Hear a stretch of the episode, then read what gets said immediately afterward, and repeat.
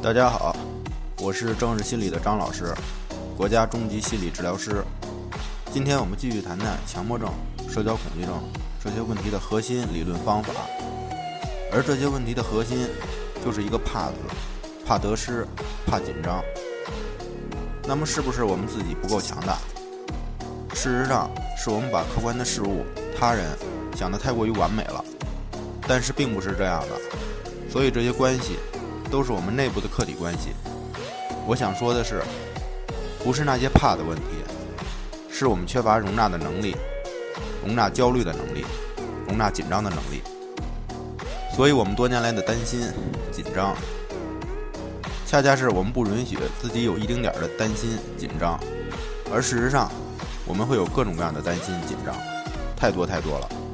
所以强迫，也就是类似精神洁癖的东西。